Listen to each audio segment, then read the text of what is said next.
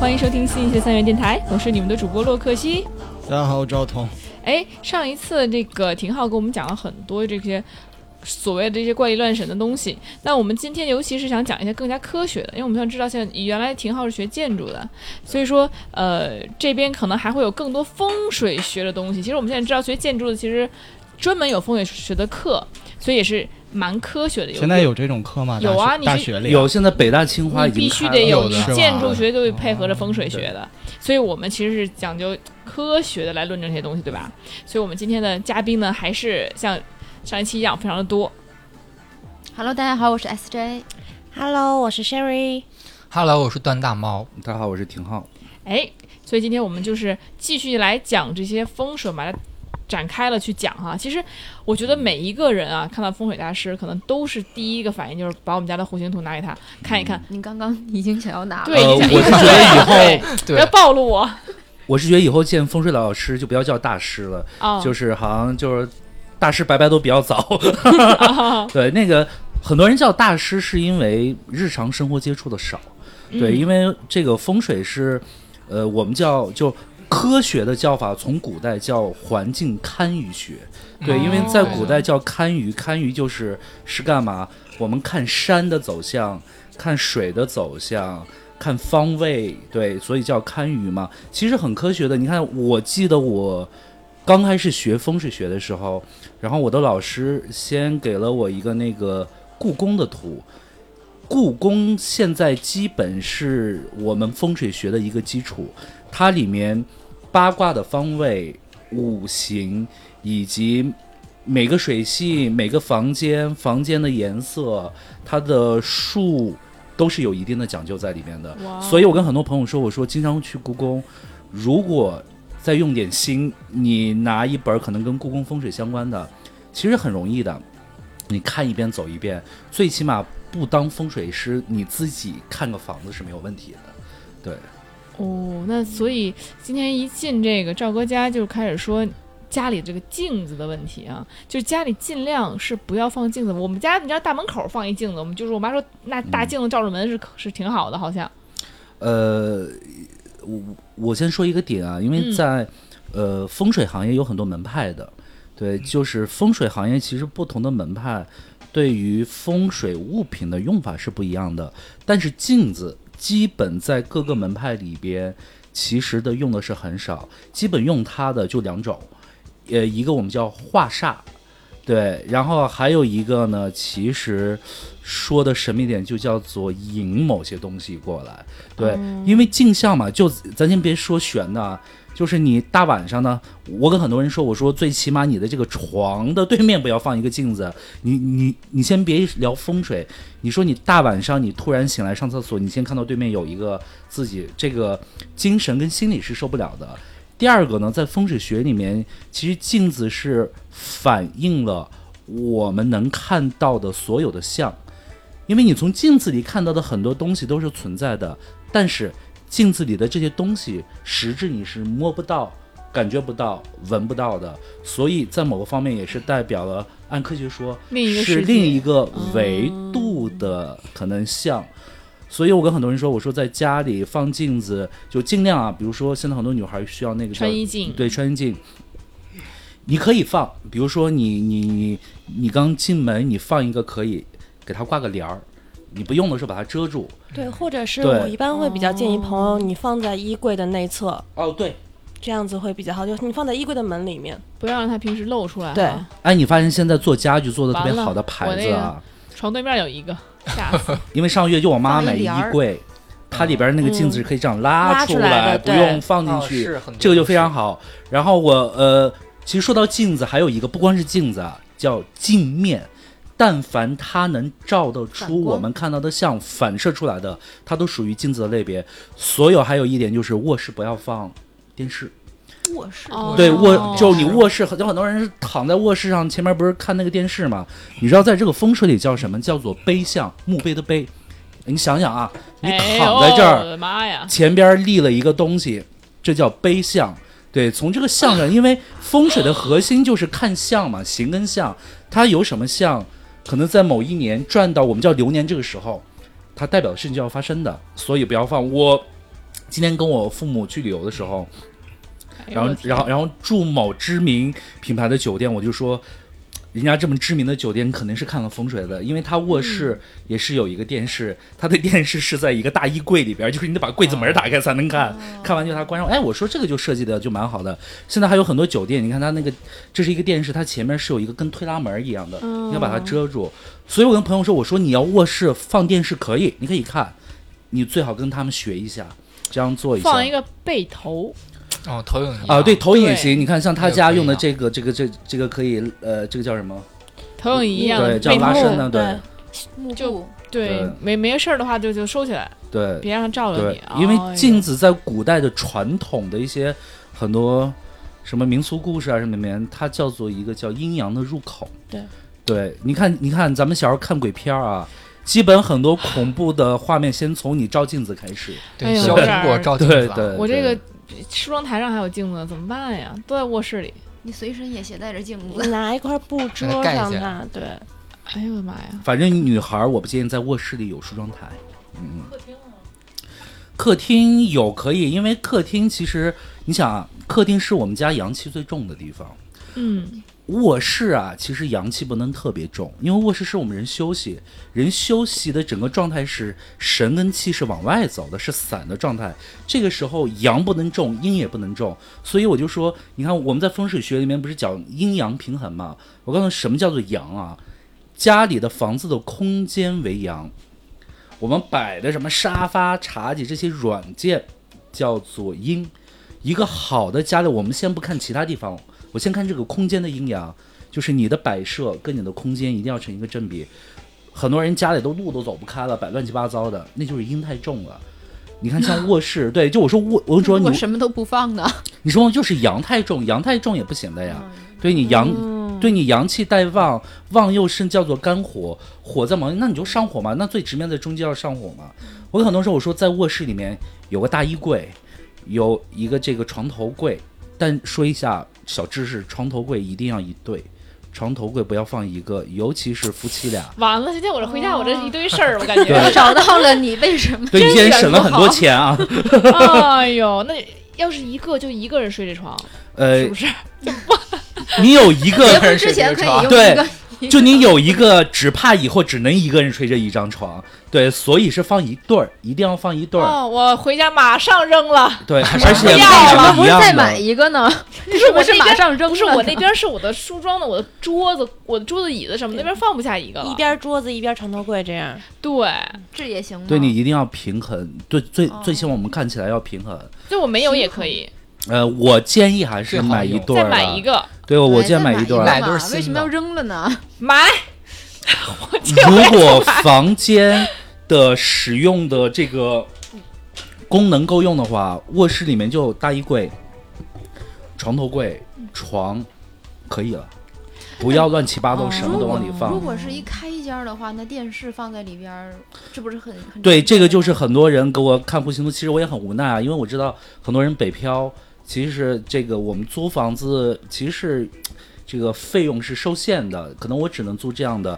但是这个里面就提到一个风水的核心叫做气，对吧？因为风水的核心叫做藏风纳气。你什么样的功能空间纳的气都是不一样的。你厨房的气跟你卧室的气肯定是不一样的，你客厅的气跟卫生间的气也一定是不一样的。但你想开间儿，吃喝拉撒哦，撒还好点儿，是单间有个卫生间，基本吃喝住活动都在一个空间，气是乱的，这个气对人的影响是很不好的。我就跟很多朋友说，我说你宁愿去合租睡啊，睡有一个自己的空间都是 OK 的，你睡不要再跟你的客厅，还有那种叫开放式厨房，不是很好。对，开放式厨房是一定是不是很好的，所以很多方面，哎，你知道古人在风水上其实很多他不是迷信的东西，就是从物理他能讲得通的，对，所以一定要重视一下。哎，刚才说了，我们这个家里尽量不要摆什么，那有没有建议我们家里可以摆摆什么转转运的？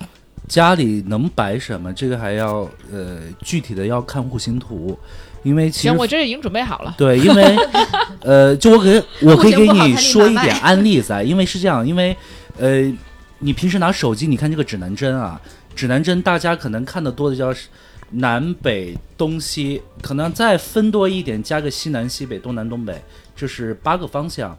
对，这个也是我们叫这个太极八卦嘛，是八个方向。嗯，但是你看风水师为什么拿罗盘？罗盘里面是有二十四个方向，我们叫做二十四山，里面包含了我们叫东南西北、天干地支、天干甲乙丙丁，然后这个地支是什么？其实就是我们的子丑寅卯这十二个属相，把这一些融在里边儿，拿罗盘去看是为什么？因为很多人，我举个例子啊，很多人说啊，说师傅你看，就比如说你说这个方向好，我就摆了个这个东西，可能我们大概说了一个叫西南方向。结果拿罗盘一看，确实是西南，但是你发现这二十四山、二十四个方向，它每十五度就是一个不一样的效果。所以我跟很多人说，我说不要说，哎呀，说把一个户型图给到某个师傅，拿户型图说，哎，你这边放一葫芦吧，就那边什么放一聚宝盆。我觉得是非常不严谨的。嗯我说一个好的风水，一定是一个好的风水师拿着罗盘上门，然后把你的方向看得很明白。我们叫感气，就是这个感觉感气感得很好，再告诉你怎么去弄。对，所以我其实有的时候跟朋友聊天，我只能可能更多的告诉你们，就是什么地方大概不要摆什么，因为这个是一个跟大数据一样，就基本是定了的。但是你告诉我说什么具体怎么弄，我觉得就是因人而异。你你要有这个需求，然后你找一个靠谱的师傅，然后这样去看，因为有的时候呃，可能听了一个大概。可能我放了一个这个，确实起反作用，就跟中药一样。有时候我身边有很多朋友说啊，这身体不太好，反正好像感觉我跟你的状况是一样的。对，那你说我能吃跟你一样的药吗？不见得，对吧？你还是需要中医把脉，看一下你具体的需要怎么样去补给一下。对对，而且之前就是可能他们会让我说，就我之前听我朋友的，让嗯我在那个嗯我我的屋子的什么，反正一个嗯东角还是一个南角，嗯我忘了，反正就摆一个嗯绿的花瓶，再买摆一个白的花瓶，啊然后装满了水。呃，每个风水有门派，它的方法是不一样。嗯但是你刚刚说的这是一个核心，这叫什么？风水不同门派有个核心叫做五行相生莫相克。嗯我给你举个例子啊，跟你这个花瓶儿很相似的，是我这两天刚好也是遇见一客户，因为在我从学风水学到现在，我们会有很多案例嘛。其中有一个共同的案例，就是我给很多朋友说，我说如果家里有老父亲，家里有男主人的话，嗯你知道什么房不能选？西北有厨房的房子是不能选的。为什么西？北有厨房对，那我跟你说一下啊，家里最重要的两个人，男人跟女人，男为天，天为父，父在八卦里面代表了乾坤的乾，乾在五行里面又代表了金，坤呢代表了土，代表了地，代表了厚德载物，对吧？这是女主人的本命位，乾坤的乾是男主人的本命位。他说那跟厨房有什么关系？这个局我西北有厨房，我们在风水学里面叫做火烧天门的局。他说怎么火烧能理解啊？厨房起火，天门什么意思？天就是钱钱呀，在古代你看乾清宫、坤宁宫，就是皇帝是天呀，男人是天呀，女人是地呀，是这个意思。那为什么呢烧了就不好？我们都见过黄金，咱小的时候父母打戒指见过吧？嗯，拿火呃烧成金水，见过，但是能想象。对吧？金拿火基本就是能烧成金水了，所以我们这个局叫做火烧天门。你就想想，家里的男人，家里的这个呃男主人或者叫父亲，嗯他的本命位每天，因为我们要做饭呀，火在那烧，哦在五行的上面，其实它叫一个对它一个克制，叫相克。那这就叫火烧天门。你就你再想想，那个地方五行为金，金代表什么？事业，代表财，代表金钱。哦在身体代表什么？肝火，对吧？肝的五行是火吧？肺金。所以我们有时候看风水，我们就说，OK，如果这边家里还有老人的话，比如老父亲的话，你经常西北叫火烧天门的话，肯定肺以及上呼吸道是出问题的。对，所以这个叫风水的相嘛。为什么这么几千年能能流传下来？我跟朋友开玩笑，我说这叫大数据，是因为古人父辈搞这个行业这么多，会有很多的案例，我们基本能判定下来，确实按那个方向去走了。而且我给你们讲一个小知识啊，你们看那个北京在西直门那边最早最早修那个那个叫城门的时候，北京的西北角是缺一个角的。它为什么缺一个角？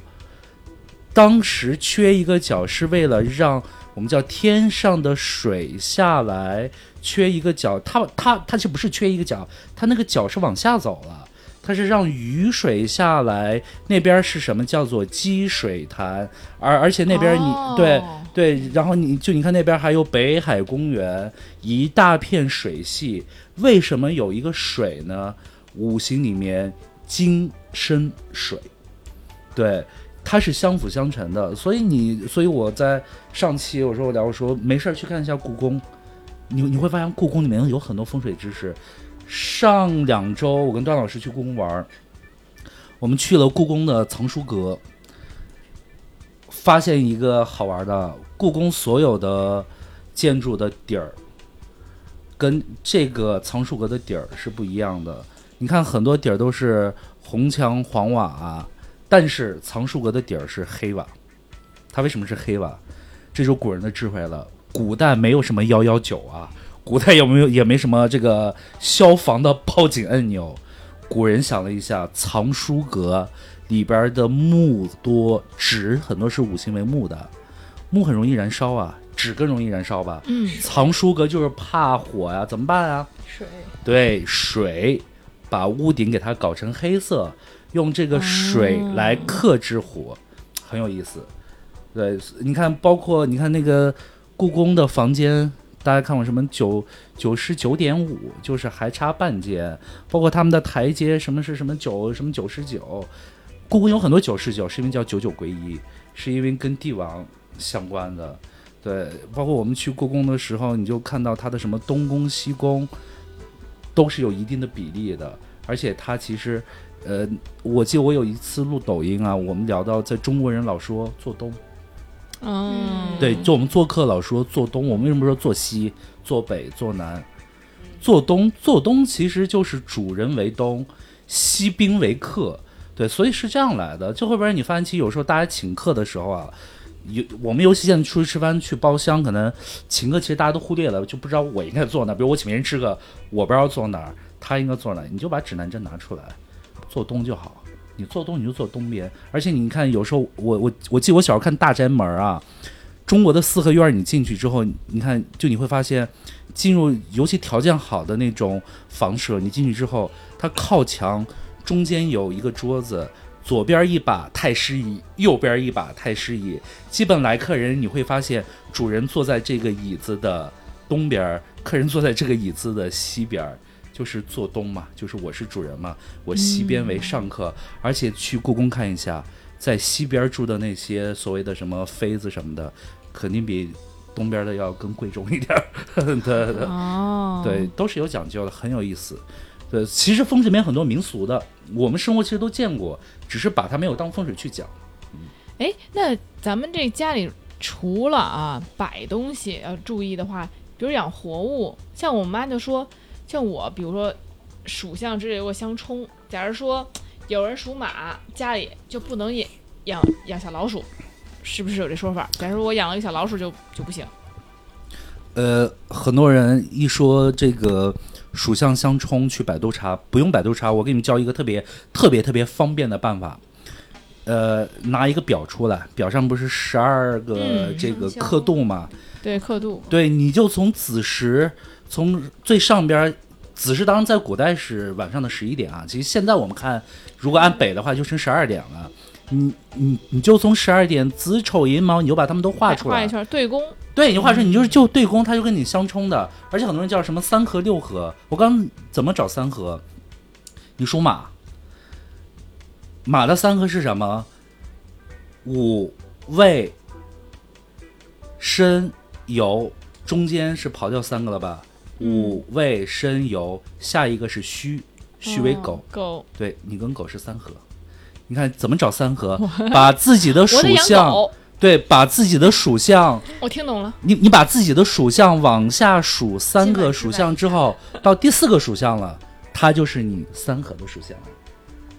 对，因为我们之前学了很多弯路啊，因为之前有些师傅跟我们教三合六合的时候，就是反正就告诉你这是三个六号，哎呀，就觉得很难，就得背。突然有一天自己开始画图，跟几何一样，你看哦，原来都是有规律的在里边。那是不是意味着我跟狗和，呃，就是说我养只狗就会好呢？我是觉得你把所有希望也不要寄托在狗的身上。嗯，反正养了动物啊，我觉得都应该好。你看，我是属龙的，我是辰啊，嗯，辰跟戌相冲啊，我是不应该养狗的。但是我们家现在也是养狗，就养猫，我觉得也挺好的，就也没什么问题。因为很多人有心理暗示的，对哦对，就跟八字一样。这个就跟咱们今天就聊的这个五行，就我说什么，你你属木必须需要水吗？对吧？就你属金，你必须属要需要土吗？不一定啊，可能需要一个跟你相克的，反而还对你好呢。嗯，对，所以我是觉得很多时候，呃，对一些东西你有这个这个兴趣，兴趣的前提是你得深入的了解一下它的知识渊源，我觉得这个很重要，不要道听途说。现在很多人是道听途说，但我也记一下，对，你可以记一下。记录下来这些小知识点，还是比较重要的。因为那时候也老想想那种小嗯小飞鼠，我养，我妈就说这对你不好，因为小鼠不好。有人说也是，但是我信这个，所以后来我就还是送人了。我觉得这个嗯，多摸两下咖喱，我这我们嗯，所以说，我觉得呃，对于这方面的话，你是说信则有，不信则无，还是说我们我们抱着什么样的心态会比较好？比如我确实信这东西，那我是不是就最好就跟就是听他的？我举个例子，就是你现在已经养了狗了，你说我狗都养完了，啊然后我听到这个就消息。呃，那我觉得就你心里是当然对这个注意是好的，但是狗你就好好的养，对，因为它毕竟是个生命嘛，对吧？对你说不能说哎，就你对我不好，那我就给你送人吧什么的，那对我对我觉得这有点不不太对，就是说如果有这种想法的，可能我觉得这个事情这个想法起的我们叫因，可能结的果比你之前的这个可能会更不好一点。对，如果说我们没有养狗呢，你说我现在知道这个了，OK，那我养个猫、养个鼠都无所谓。对，哦嗯，所以属龙的适合养什么？怎么跟别人 还答疑得养呢解惑？对我刚才说了，你看你，就属龙龙，龙下一个是什么？辰呃四蛇，四蛇，午马。未羊，下一个什么猴啊？生猴，猴，对啊，对，这个也是个知识点啊。就是有时候我们给人布风水的时候明天就，去动物园找。你家里不见得养一个动物，你家里放一个摆设都是 OK 的。像我，因为我也属哦龙，我的桌子前面就放了一个孙悟空，就 OK 了。哦，有道理是。对，但是孙悟空摆放有有讲究，要么放在你的本命位置辰嘛，辰龙在哪里？东南角，巽卦在东南角，要么你把它这个猴在哪里？猴在午未申在西南角，你把它放在西南角，放在它本命位，你知道猴对你是好的。但比如你把猴放在了一个跟它相冲的位置上，哦，那也会出问题。嗯，那狗放哪儿啊？狗想想狗在西北角嘛，西北角。十一点的方向，看猪跟狗都在十一点方向嘛。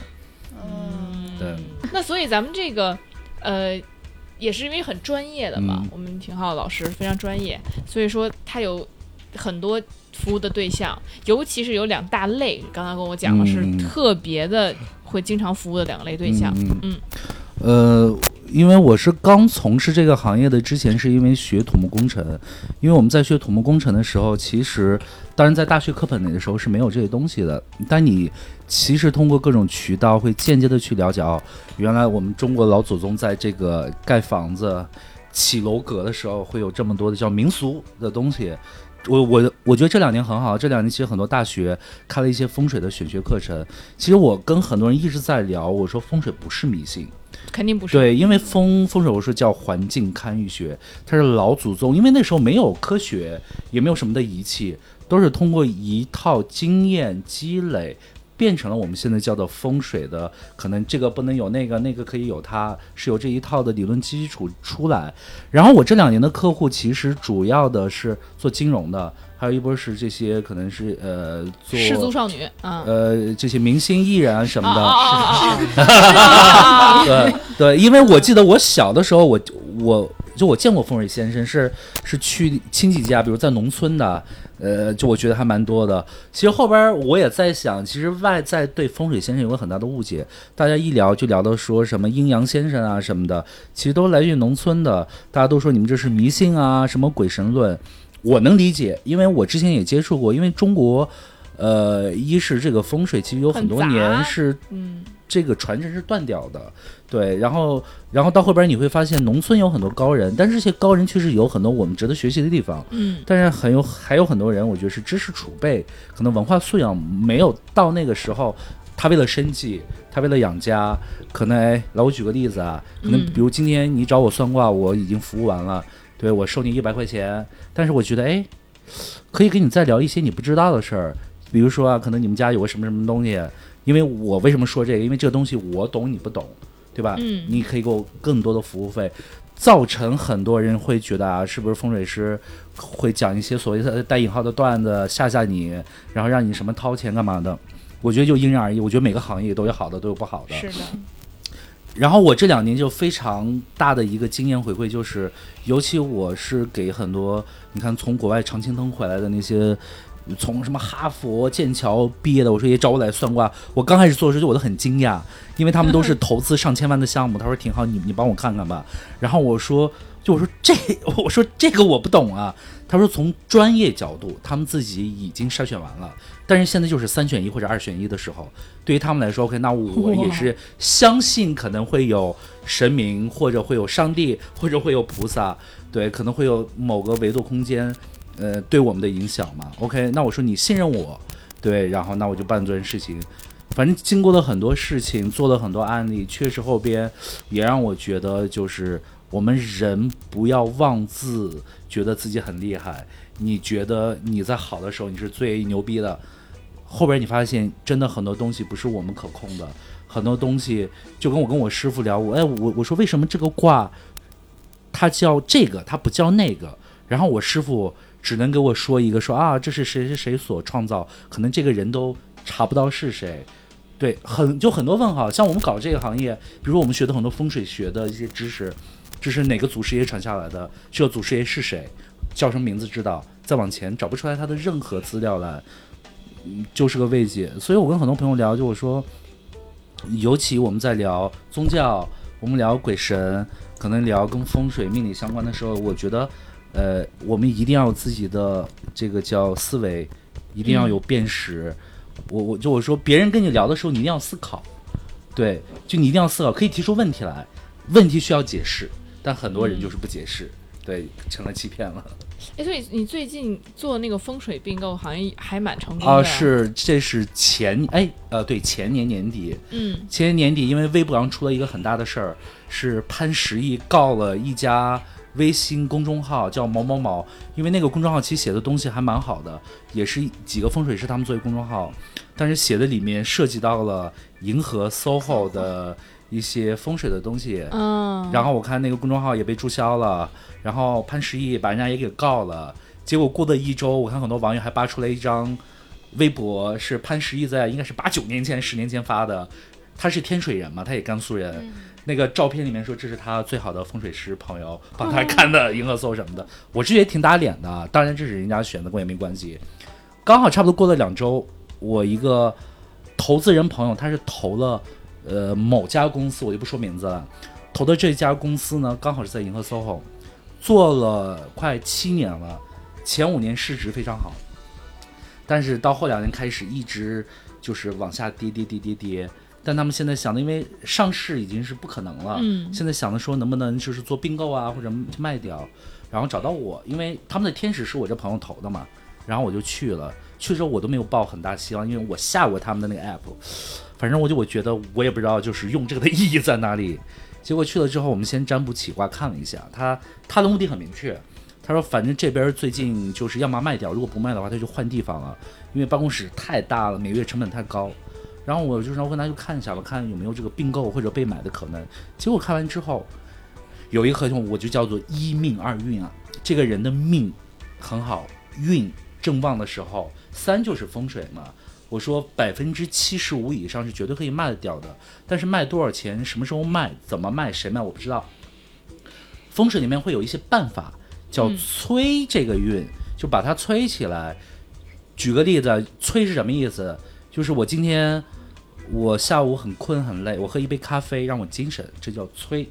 对，所以我又起一个卦，我说啊，通过催运、催风水的方式，我说确实能做一个好的并购，但是我不可能把话说得很完全，因为本身风水这个东西，就我说它肯定会有误区在里面的。我说百分之八十五或者百分之九十是没有问题的，嗯然后我就做了整个布局，差不多过了两个月，然后卖给了某知名的直播公司，卖了。你想他们公司当时的估值，哎呦，它估值可能也就个八千万一个音响估值八千万一个亿，按他们投资圈就除以十就好了。结果最后卖了四个亿多人民币，然后一夜之间这个腾达了，飞腾。就起飞了，对。嗯对，然后后面我是就觉得，哎，还挺有意义的。然后我就说，呃，意义不在于说它卖掉，意义是因为当时我知道这个公司有个很大问题，就是开始裁员，然后工资三个月已经发不出来了，因为账上没说现金流了。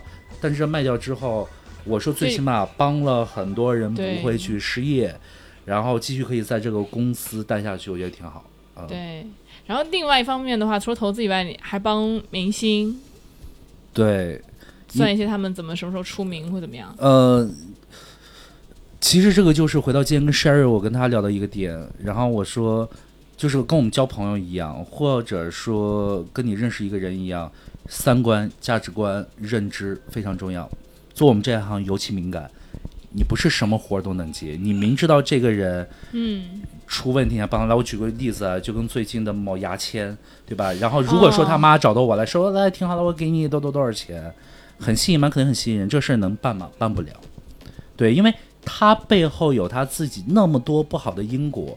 因为我知道很多人来找我们肯定是出问题了，嗯，你一定要知道他出问题的原因是什么，对吧？他本身就是做了不好的事儿，干了就是老天都都无法包容的事儿，你还去帮他，没问题啊。你帮完之后，他欠十块钱，给你五块，你也帮他还吧。对，就所以、哦所以很多人跟我们说说，哎，你们做行业是不是这个这这这个扰乱天机啊，或者什么什么有什么不好的因果？我说当然是有，但是我说这个最后还是你自己的选择，每个行业都一样。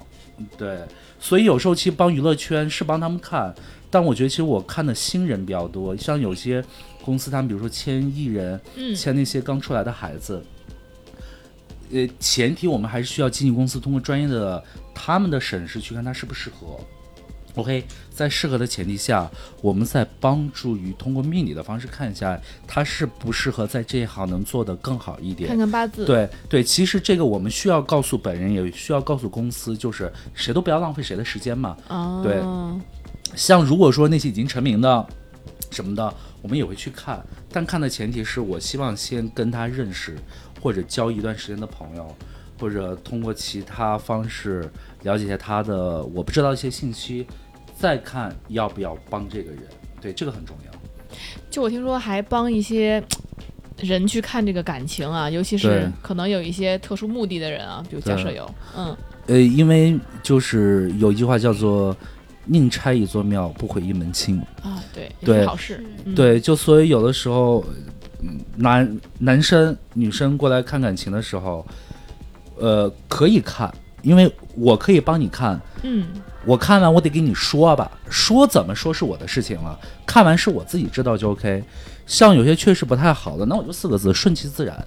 对，那确实吧，那顺其自然就是你你不来找我，你今天不认识我，你肯定也得顺其自然，或者你自己做选择。但是如果两个人，比如说啊，过不下去了，准备要闹分手，我们看一下，哎，两个人还不错，其实是命里的感情，这其实就是一个小磕绊，但是结果是很好的，其实就是命里有这个缘的。我们肯定会想办法去撮合他们，让他们变更好。这个叫积福德、积阴德。我基本不会，到目前为止，我没有给任何一个看感情的。当然我，我我见过可能他们俩是不合适的，我从没说啊，说就算了吧，分手吧，找一个你更喜欢的吧。缘分的东西都是老天爷定的，你张廷浩没这个资格，你也你不会讲这种话。对你也没这个能力告诉他。当然，你即使看出来，可能百分之九十九已经是哦，就基本就断定了。但百分之一为什么还有百分之一啊？也是有这个翻盘的可能性的。所以你不应该，因为本身来找你的人已经是很无助的，已经是自己找不到方向了，就是来就来你这边啊，抓住了稻稻草，对这个嗯稻草我抓住往那边走，所以我更希望给到他的稻草是在你们已经有缘的情况下，好好的继续。但是我永远不会给一个稻草，就是我帮你做决定，我没资格做决定。包括就今天跟 Sherry 就聊到，像以前很多男女关系不检点，造成孩子，嗯，对吧？就是一个小生命本身要到来的，嗯，流流产这样，对嗯，凭什么你们俩有资格决定他的生死？凭什么？因为孩子来的时候就也不是你们俩决定的，对吧？是孩子想来，孩子觉得有缘分啊，人家孩子有缘分来，凭什么你们做决定让让让这让孩子就没有了？有很多客户来找到我，他们都不知道，可能我我就知道这个信息了。我基本他们后边的所有的这个占卜的东西，我就停止了。我说就不要占了。我说我今天非常郑重其事的告诉你们，你们今你们今天找我来的目的是什么？不是你们，是被引导过来的，是你们应该去干什么，帮孩子做什么，这是你们接下来要做的。第二个就是未来，你们可以说什么年少无知，但我基本反，呃，但我有几次占卜，段老师在旁边也看着，就是我碰到这种事情，我非常生气，我非常，我不管你是上市公司的老板，就还是一个大学生，但是我每次看到这个东西，我非常严厉的就是训斥，对，就我说你不要给我找任何原因，我就我说如果有原因的话，我就我说要死刑干嘛，对吧？我说去感化好了。嗯，所以我每次呢我说这种状况下，一我当然会告诉你们最好的方式对于孩子去怎么做，因为已经成定时了。二，我希望今天这么严厉的让你们觉得可能有点害怕或者生气，没关系。但是你们以后再发生这种事情的时候，如果说还能想到这件事情的话，我说最起码不会再有第二个孩子跟他一个命运一样。我觉得那我那这是我的功德，我觉得也是你们自己积的福报跟阴德了。对，嗯，所以我能我听懂了，就是哪嗯怕我们找你、找你算，你肯定觉得说我们嗯这个缘分不是很好，你也说顺其自然，你也不会说当这找不着了。出来的时候，对，因为对对，因为顺其自然里面也不是绝对的，就就就就是没有了，嗯，对吧？因为顺其自然过程中你自己做了一些改变，我觉得老天给每个人都会有一线生机的，对，肯定会有转变的，对呀、对呀、对呀。对啊，所以这个也是我们平时除了我们算命的人啊，我们每一个人跟朋友有任何问题找你们做决策的时候，不要轻易帮别人做决策。对我就有这个毛病，对，我就很容易劝别人，你行了，这个不可以，那个不行。他 刚刚讲的时候，我的脑海里就回想着你的声音，真的真的的那种声音。真的就是你你就你今儿陪他大喝大闹大哭嗯没有问题，但是你不要帮他做决定，可以劝他做。对对，就可以给他有一个大概的方向，让他舒服是 OK 的，但是决定是他做的。对，我总是喜欢替别人做决定。我还之前像今天雪雪其实也在，嗯就是雪雪今天在，然后我还老劝她说你赶紧把双眼皮割了什么之类的。这事儿合适吗？对，就要问段老师吧，因为段老师对皮肤啊、面相还是比较这个对，因为正好了解的。其实我之前也很想做个鼻子什么之类的，就觉得缩小鼻子啊什么的。然后这个我妈就说这不行，你这鼻子缩小会影响你的运势。所以我们这个段老师怎么来看这件事情？其实这个话题怎么说呢？我就浅谈一下吧，就这方面的，嗯因为现在嘛，随着就是中医的一些发展嘛，就是大家我们中国人嘛，对那个面相啊，还有风水啊这些，都慢慢慢慢的都感了一些兴趣嘛，对不对？都想结合一下，特别是整形的时候和面相有关系。为什么呢？就是我们就是前几年吧，兴起网红脸，大家应该都知道吧？对，就一对不对个模子，嗯，对，就是什么尖下巴呀、尖鼻子呀、脸特别小啊、巴掌脸啊，就是这样的，对对不对？就是这个啊确实是改变了一些网红的一些生活，但是大家有没有发现，慢慢慢慢的，他的他的生活就也没有之前那么好了，就是挣到的钱，通过网络，通过自己的脸挣到的钱挣多了。其实就是所有的东西嘛，都有两面性。我先跟你说一下，就是说你那个鼻子的那个问题啊，其实我们面部有很多宫位，知道吧？嗯像什么财帛宫啊、极恶宫啊、官禄宫啊、福德宫啊，都在我们面部都写着呢，对吧？就是刚才张老师讲的家居风水，对不对？其实你的脸就是你整个人的一个风水，嗯就是你自带的一个风水，可以行走的风水。所以其实不能不能轻易去动它的。那不得好好装修一下吗？嗯，其实呢，咋说呢？这个东西，这个分人和你的信仰，还你有没有一些硬性上的一些缺陷面部。其实正常情况下啊，我一般是给人这样建议的，大家就是整形之前啊，想通过面相去改变什么东西去整形的时候啊，大家一定要记着啊，面是不是由心生？嗯，对不对？为什么这么说呢？有些人你就是看他第一眼，你就感觉他这个人怎么样，就是气场就是嗯平易近人啊，或者很冷酷啊，或者很高傲这样的，这就是从他的心声发出来的。面由心生，心由相改，这是相辅相成的。所以我就懂把心的改改成美好善良，我脸也这个是很重要的这个是很重要的。这个嗯即使给你整得很好，通过面相给你做得很好，如果你的心相还不改变的话，其实它慢慢慢慢还是会回到你之前的那种状态的。哦，对吧对吧？呃，刚才你不是说鼻子那件事情吗？又给你嗯岔掉话题了。我跟你说啊，其实你的鼻子还蛮好的，对，为什么呢？因为这个鼻子，就看我，全场都开看这个。鼻子好不好呢？啊，不是你说了算，是根据你的面部整体的，就是协调感，就是阴阳平衡来定的，嗯，知道吧挺？平衡。首先啊，你要你想通过面相去看这个脸的话，想给这个脸打分啊，首先你一定要看它的阴阳平衡，就是三庭对不对称。首先你这个三庭对称的情况下，就已经算及格了。三庭是对三庭的话就是我们的上庭、中庭、下庭。上庭的话就是我们的发际线到我们呢就是眉毛上沿这个位置，就到我们哦眉眉部这块到眉峰的位置就是眉毛整体的眉毛。整体，眉毛，对整体嗯眉毛这一条线的这个上面就是最方便看的。中庭呢就是我们眉毛到我们鼻基底的，就是鼻下吧，鼻下。哦，对鼻下这个位置，下庭的话就是我们就是从人下中开始对，到我们这个下巴，下巴这是它三庭。哦。三庭的话，就把我们脸脸脸部嘛，就分成三分之一。如果这三分之一样都是，嗯，约等于的情况下，就是你的面相其实已经好很多了，就可以打六十分了。我们互相检查一下。哦对，你们可以互相看一下。就如果这个人比如辈儿都特大，大辈儿头，就就差点意思，呃或者是哎，但我下你要看它的本儿都以长度，对先看它的长度。对，看这是我个人的经验。对，不是说它鼓，是它嘣儿特别长，对，你就看它那些长度。如果是发际线发际线，啊，这和发际线也有关系，和发际线面相里面和你的那个发际线的长短也是有关系的所以需。要补头发。对，对对，有人下是巴有是有这短也个依据的。不好，对，如果下面太短的话也不好。这个也分男女啊，也分男女。哦你看，就是我们其实是有这样一句话：天地万物阴阳生，男女看相各不同。男人要看头和额，女人要看足下颌。听懂了吗？足下颌，脚吗？面部里面啊，对，脚和那个，你看，古代的女人裹小脚哦都以那个为美，还有下巴，就是从我们面部主要就是看下巴这一块儿。下巴女生的下巴要大是要女人的下巴啊，不是说大小，首先还是那句话，一定要阴阳调和的是，嗯，就是一样的，就是平均吧，就是阴阳调和一定要那个 OK，这样才可以呢。就是，但是下巴一定要记特别的尖，就是网红下巴说的这种是不好的，是不好的，对，这个是不好的，因为呃，我经常这样说啊，我因为我见过很多顾客嘛，对不对？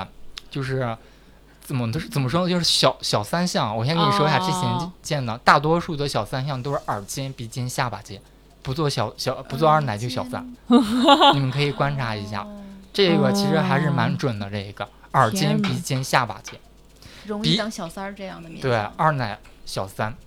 他的鼻尖是什么呢？就是我们的鼻头。你看他们之前的网红，初代网红啊，他们鼻头都很小很尖，对对对，是知道吗？很小很尖，有的像老鼠的那种鼻子一样，鹰钩有的人鼻吗？你说哦，不是，就是老鼠的哦那种尖鼻子，有很多现在就是把哦那个鼻头其实本身面相还挺好的，他把它就是缩的很小、很尖、很挺，就感觉很不协调。下巴很尖，就像蛇精葫芦娃里的蛇精，蛇精阿姨知道吗？就是会蛇精阿姨对知道知道蛇蛇精阿姨是典型的，就是耳尖、鼻尖、下巴尖的那种面相。女人千万不能有这种面相，这种面相是一点都不好的。哦，对，婚姻也不是特别的顺，即使结婚了，婚姻也不是特别的顺利。大家可以观察一下身边的朋友，而且一般耳尖、鼻尖、下巴尖的，就这一种，我个人看法都是稍微有点有点表，就是有点表。你想想啊，就正常的也不可能去整成这样去嗯圈钱呀、或者网红啊去圈钱，嗯说不好听点就是圈钱呀、或者去做小三二奶这样的，就是一般情况下都不会。当然我说这个话稍微有点刻薄，有点苛刻。没事没事，这但是是个人，我们他只代表自己啊，我们不代表我们三元电台的对立场立场。对对对对对对，但是只是我总结我的这些经验，不能说人家心不好吧，就是说明他有不一样的需求嘛，想让自己生活过得更好，干嘛是有这个嗯可能性的。但是女性啊，就是不建议去这样做。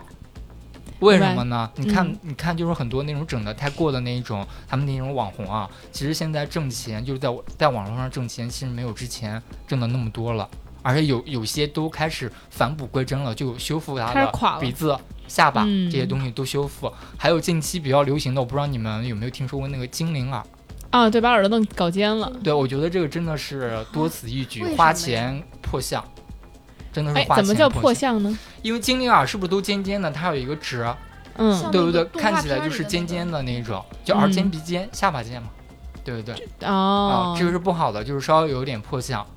对吧哦女人的下巴一定要圆润饱满，男人的下巴一定要地格方圆。哎有有有人的那个下巴中间有一道儿横道儿，就跟那个林青霞似的屁桃下巴是吧？啊。不是很多欧美的那就是欧美的会多一些，当然欧美的那边的像和咱们这边不一样，毕竟他们的骨骼结构和咱们东方是不太一样的。所以那好是不好的但？不好，这个皮那不好。对，就是下巴，告诉你什么样的下巴是比较完美的啊，就是圆润饱满，稍微微翘、圆润饱满这种是最好的。最忌的就是下巴比较尖，下巴比较后缩，这种是不是特别的好？无那那要是论让谁看都是不好的。那要这个斜把子往前兜呢，这样的也不好。也不好 对就得平衡。对，其实你想想，他的下巴尖的话，自然而然的从侧面视觉感上看的话，就是啊就是尖翘，就像你说的那种斜、斜拔的那种下巴，这种下巴是不好的，特别是女性，男性也不建议的。对，好的下巴的一个像就是圆润饱满、微翘，这样是最好的。哦切记把它做成很尖的。那比如说，咱明星有没有圆润饱满你觉得特好的？其实现在啊，现在的明星的下巴都挺圆润饱满，哦，是吗？你可以观察看一下。但之前有很尖的，但是现在慢慢慢慢你会发现，哎，你觉得他们的看起来那三庭五眼啊都很匀称，下巴感觉都像没动过一样。这就我刚才我说的，就是现在的人的审美开始返璞归真了，就是我说的，这那种嗯面相其实挣不了什么钱的，也只能挣快钱。其实我们老祖宗的面相上说的话，其实不易动脸的，就不易动脸了。哦但是现在随着我们科技发达，对不对？都在动慢慢就是相学和我们的整形是结合在一起的，多多少少都会有一些改变的。当然有一个前提，嗯你的心相一定要好，面由心生，心由相改，这个很重要的。哎，那有人说，比如说女生男相，男生女相，有人说好像好，是不是？这个也不是绝对的，就是有的说就是女生男相会比较操劳，哦，为什么？因为她比较强势，比较操劳，就是女主外男主内了嘛，对不对？说明这个女生这一辈子比较累，比较强势。嗯再加上如果她的，就是我随便说一个点嘛，加上她的颧骨特别的高，高而无肉，这样的话就对她丈夫会不是特别的好，会损哦丈夫的一些运气，因为毕竟她很强势嘛。就是嗯，这只是其中的一个项嘛，项不可独论嘛。我只是说一个比较典型的这个呃女性相上的一个缺点，但是他的颧骨如果高而有肉的话啊，结合其他的部位，其实反而是旺夫的。哦，高，而有肉的，物极必反啊。哦，对，就是颧骨高，但是有肉，你不能高而无肉。谁算是颧骨高呀？有一个这种颧骨？高的斯琴高娃，就是娃你都能想得到，斯琴高娃，斯琴高娃还好。我跟我跟你说，咱们一个就是小小小小说里面的吧，就是嗯孔乙己里面，你们有没有小时候我们学过那个课文？你知道孔乙己，你知道吧？嗯，好像有提到这一句，说那个女的嘛，像个那个圆锥一样叉着那个，说她什么高高颧骨啊，嗯什么就说明嗯她这个女的特别厉害啊，嗯克夫啊，就是这个意思，就是那种脸型，就是全脸，就是你看着最明显的就是她这个高颧骨，尖尖的高颧骨哦没有肉，哦，而且鼻子也比较窄，他只都看自己呢，搁这儿都我看照镜子了。镜子被他们这种是颧骨不是很好的，当然这只是一方面啊，就比较典型的一个像。嗯为什么说女呃一直在说女生的像呢？因为我们女生嘛，就是更爱就是整形和面相这个结合在一起，而且女生的像很重要的，就是女生的面相啊，她可以旺三代，哦，对。她自己这就是忘他的父母啊，对不对？自己的孩子呀，自己的丈夫啊，这些他其实都是可以忘的。为什么这么说呢？古代里面，呃，有没有看过《甄嬛传》？嗯，嗯，甄嬛传》里面就是说什么，就是后宫不安，就是前朝也不安，就是说后宫如果发生点事儿，都会牵扯到前朝，嗯其实都是一样的道理，只是没有直接说这个事情而已。那这个男生现在长得就是白白净净的也很多，像宝玉像的，是不是会好一些？说有命好啊？是一种两面性吧，我只能说因为就因为我呢，就长得就是小时候长得比较清清秀，经常被嗯就是。就是留那时候头发长嘛，被认为女孩子。慢慢慢慢长大之后，男性特征会比较明显了，就会好一些。就是男生女相，女生男相的话，相对于女生男相的话，男生女相会稍微好好一点点，嗯，会好一点点。毕竟就是不会像女生那么操劳嘛。哦，对，毕竟不会像女生那么操劳，那管那得有大大哥才不那么操劳。也可以这样理解吧，也也可以这样理解，就是，哦，我个人的经验啊，就是女生男相比男生女相要操劳累很多，对，累很多，因为男生嘛，毕竟就是中国嘛，就是男生都是比较强势啊，大男子主义，如果女女性一压他一头的话，加上男性的事业不是特别的好，其实心里很压抑、很累的。嗯，对所以段老师这边其实主要是做皮肤，对吗？我主要是做，就是很擅长皮肤抗衰，还有就是面向的医美设计，擅长是这。你看我自己脸就知道是不是发光，对对对所以对吧？对，照的旁边的雪都已经发光了。明白。然后你之前说那个眉毛要怎么弄会比较，也是影响运势的，是不是？像有你像像、嗯像赵嫂，她特别喜欢赵桃赵彤的老婆，啊就先把眉毛拔光了，然后拔光了，然后本本来很茂茂密的眉毛，她给拔光了，然后再画，这是不是说实话有点？其实从面相上来说的话是不好的，就是眉毛一定要玉秀有形才是比较好的。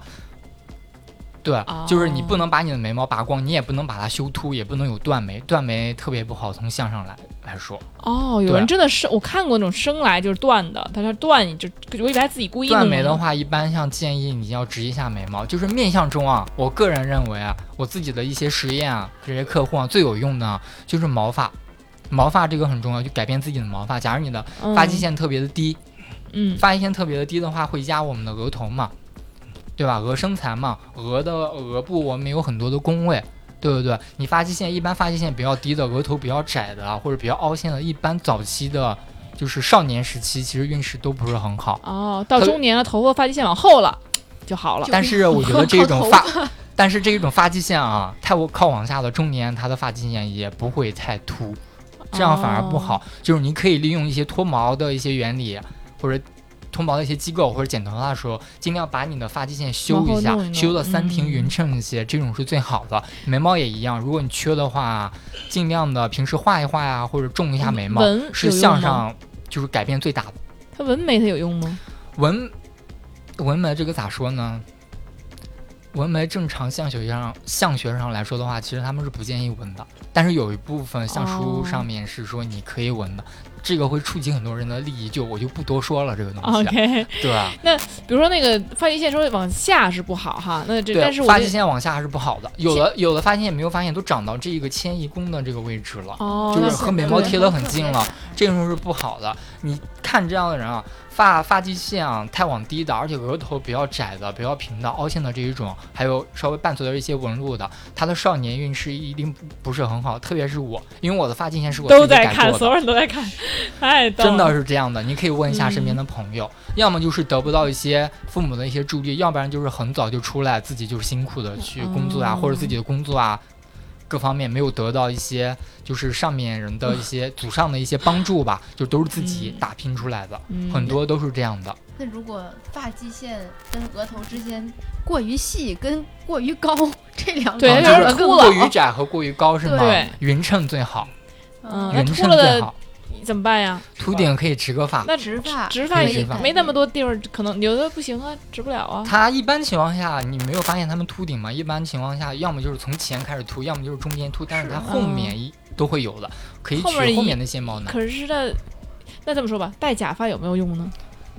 戴假发的意义不是很多，但是给人看着是舒适的，是会好一些。但是终归实质上的意义，我觉得还是没有什么太多，就嗯对他的运势还是会变好的，对吗？会有一稍微点点，但是一点点微乎其微。至少看着微乎那个其微舒服一些。嗯，你微看我们今天乎其微。虽然我们今天这个讲话的人不多，但其实旁听的人非常多，大家都在拿镜子开始照自己，然后开始是这样的。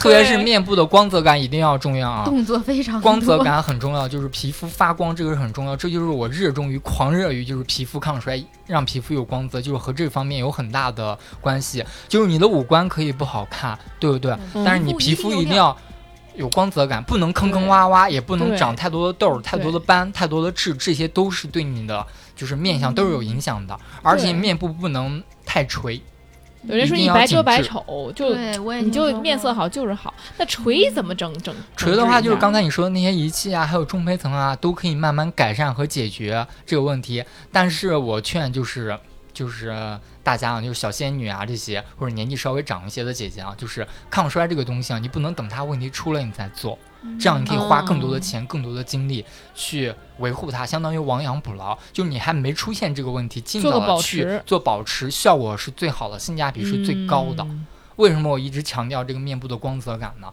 就是面部的光泽感，我个人认为你是在我们日常生活中啊是可以很容易的去改变它的，但这个五官。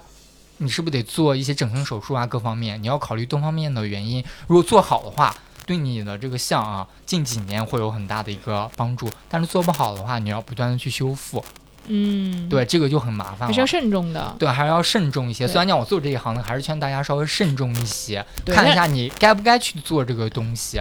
其实你的下巴已经很好了，对不对？你又执念于这个下巴，你做一个尖下巴，反而就是让你的整体的相就破了，嗯就破相了，对你的风水就破了。女人的相很重要，对但是皮肤好怎么都是好的，没皮肤好是最重要的，皮肤好就是光泽度好，但是皮肤不一是不一定是特别的白啊，就是嗯有、有很多人皮肤就是黑，但是光泽度好，这样的人的运气也很好。对你光只能白的黑人，算别活了，呃，对，对吧？就是一定要光泽感，一定要好，一定在你这个现有的年纪啊，不能让你的脸快速的垂下去不。能凹陷，然后对，不要过于的凹陷就可以，这样是最好。嗯特别是额头一定要发光发亮，这样是最好哦、额头，哎，那你说我这额头有有有这个头帘儿，是不是也？的。就就是我刚我刚刚想说，其实一般我建议就是头帘儿你遮住的，除非你工作需要啊，我工作为什么会需要遮头？因为有的人啊，就是艺人啊，就是学呃，就是这期节目啊，我就啊那啊个设计师啊嗯给他这样设计的，对不对？一般建议啊，你的额头露出来。男人想要混混得好，头发必须往后倒，把额头露出来。哦，对，女人想要混得好，必须裙子超短裙穿起来，你知道吗？就开玩笑了啊。嗯，但是那个额头露出来肯定是好的，额头一定要露出来，你不要把那个额头也盖住，眉毛也盖住，那又不行了。嗯，对，眉为我们的龙脉嘛，对不对？女人为桃花，男人为龙脉，所以说这个都不要盖起来，哦，对，一定要露出来会更好。女人为桃花，这我明天就把它弄还有柜子，嗯，对成成灯棍儿什么的，是吧？对，这些都是很重要的，而且不能没有眉毛多知识。啊，干嘛？最最省钱的改变你面相的方法啊，就是就是戴一个面具。心相 心相一定要好，嗯，同时呢，皮肤状态一定要好，光泽度一定要好，不让嗯自己的脸快速的垂下去。对，额头露出来，啊。眉毛露出来，这样是最好的。哎。就是如果有一些女生啊，如果就是头帘儿是盖下来的，她就是这样的发型，或者额头不是特别的好，可以稍微的就是偏分一下，露出来一嗯部分，千万不要盖住那么多，肯定是好的，相信我，绝对是好的。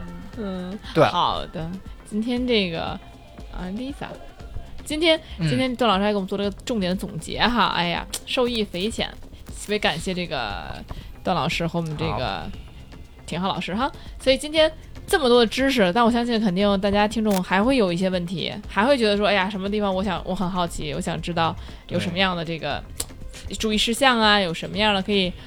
帮到我的地方啊，那如果你有这个需求，其实我们这个节目也是非常愿意、非常愿意牵线搭桥的，你就可以给我们留言，或者是后台联系三元有人员，然后呢，可以让我们告知道你的这个需求，然后呢，帮助你来问一问这个廷浩老师我们也会。把他廷浩老师的那个微信的二维码放在那个公众号里面，如果大家有什么需要可以加他。